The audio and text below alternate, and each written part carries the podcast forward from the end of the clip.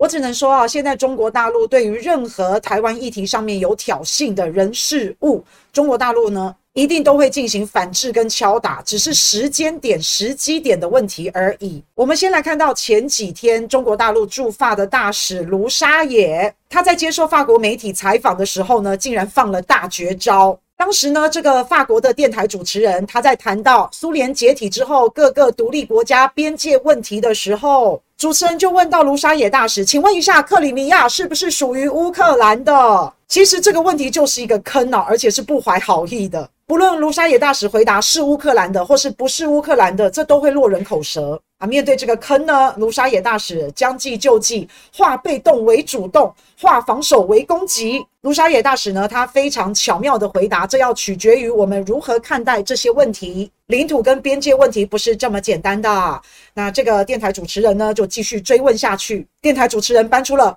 国际法，他说呢，依照国际法，克里米亚就是属于乌克兰的。结果呢，电台主持人搬出国际法啊，卢沙野大使也搬出了国际法。本来呢，这个电台主持人呢，看起来好像一个猎人哦，非常的 aggressive。但是就在这一瞬间，电台主持人从猎人立马变成了猎物。卢大使说啊，如果是要依照国际法的话，那么原来的苏联加盟共和国并没有国际有效地位哦。因为从以前到现在，从头到尾就没有一项真正的国际协议，把这一些前苏联国家的主权国家具体化。糟糕，这一句话一出来呢，就掀起了轩然大波。卢沙野大使的意思就是，如果你要跟我讲国际法的话，那不好意思，从苏联解体之后，那个时候蹦出来很多很多的小国家，不好意思哦，国际法。并没有承认这一些国家是主权独立的，他们也没有有效的国际地位哦。那如果要再回头看一下克里米亚的话，其实是一九五四年的时候，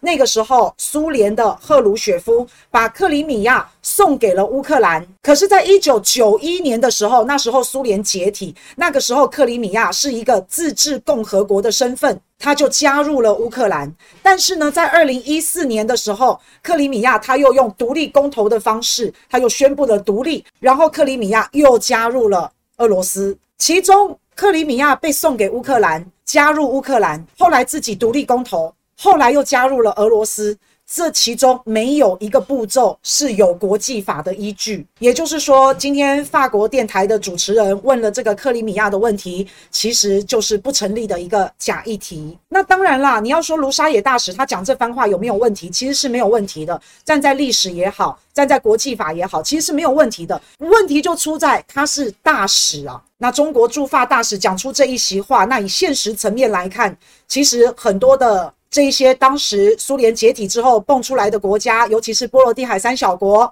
他们其实现在都是主权独立的国家。虽然说在国际法上面他们是没有一个依据的，但是这种话讲出来，那就是会造成人家的不开心不悦嘛。那当然，波罗的海三小国就跳出来抗议抗议，因为如果照卢沙野大使的这个说法啊，波罗的海三小国他们脱离苏联成为国家，可能就叫名不正言不顺了。因为当时呢，也就是在一九九一年苏联解体的时候，当时苏联的中央政府基本上就是瘫痪了，所以这波罗的海三小国呢，在没有任何协议，也没有任何签订任何文件的一个情况下，他们是自己就直接宣布独立了。那所以卢沙野大使呢，把这个话题呢搬上台面，那当然就是在质疑这些小国家的正当性还有合法性嘛。那坏就坏在他大使的身份，所以引起了轩然大波。那这个讲法其实是非常恐怖的哦，因为如果没有正当性、没有合法合理性的话，那就表示现在的俄罗斯随时随地可以对波罗的海三小国还有其他的像这样子的国家采取行动。那再来呢，再来看到琉球的问题，因为日本对中国大陆也是很不友善嘛。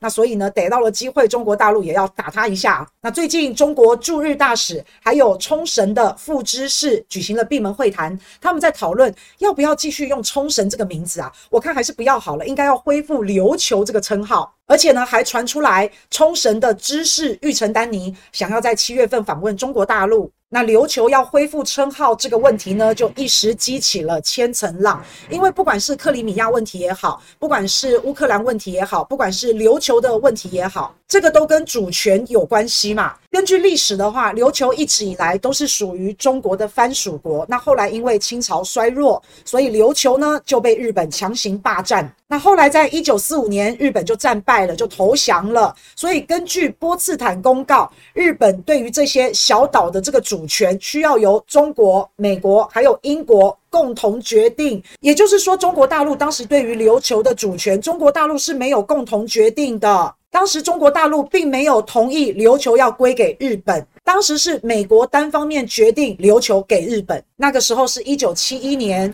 背着中国，美国签订了归还冲绳的决定。那如果真的要追究下去的话，到底那个时候美国自己签的这个协议要归还冲绳给日本，到底有没有合法性？而且再追究下去，尽管美国签了这个协议要把冲绳归给日本，但是日本也仅仅只有管辖权，而且没有主权哦。所以琉球的未来该何去何从？为什么吵得沸沸扬扬？到底琉球呢是要认祖归宗，还是要去哪里？这个可能就要琉球人自己决定。那跟日本到底有没有关系？那就要看大家怎么吵下去了。所以，我们看到中国大陆哈，对于一些比较不友善的国家，他对于他们的敲打其实也是非常的到位的。现在中国大陆呢，也在一些相关的议题上面也转为攻击方啊。那因为大家也都知道啊，不管是日本也好，不管是美国也好，一直以来在台湾问题、南海问题、钓鱼台主权问题，其实跟中国大陆都有一些矛盾存在。那所以现在呢，中国大陆也打你的琉球问题，或者是打你的欧洲问题，反正你打你的，我打我的嘛。中国大陆对于琉球的支持啊，还不体现于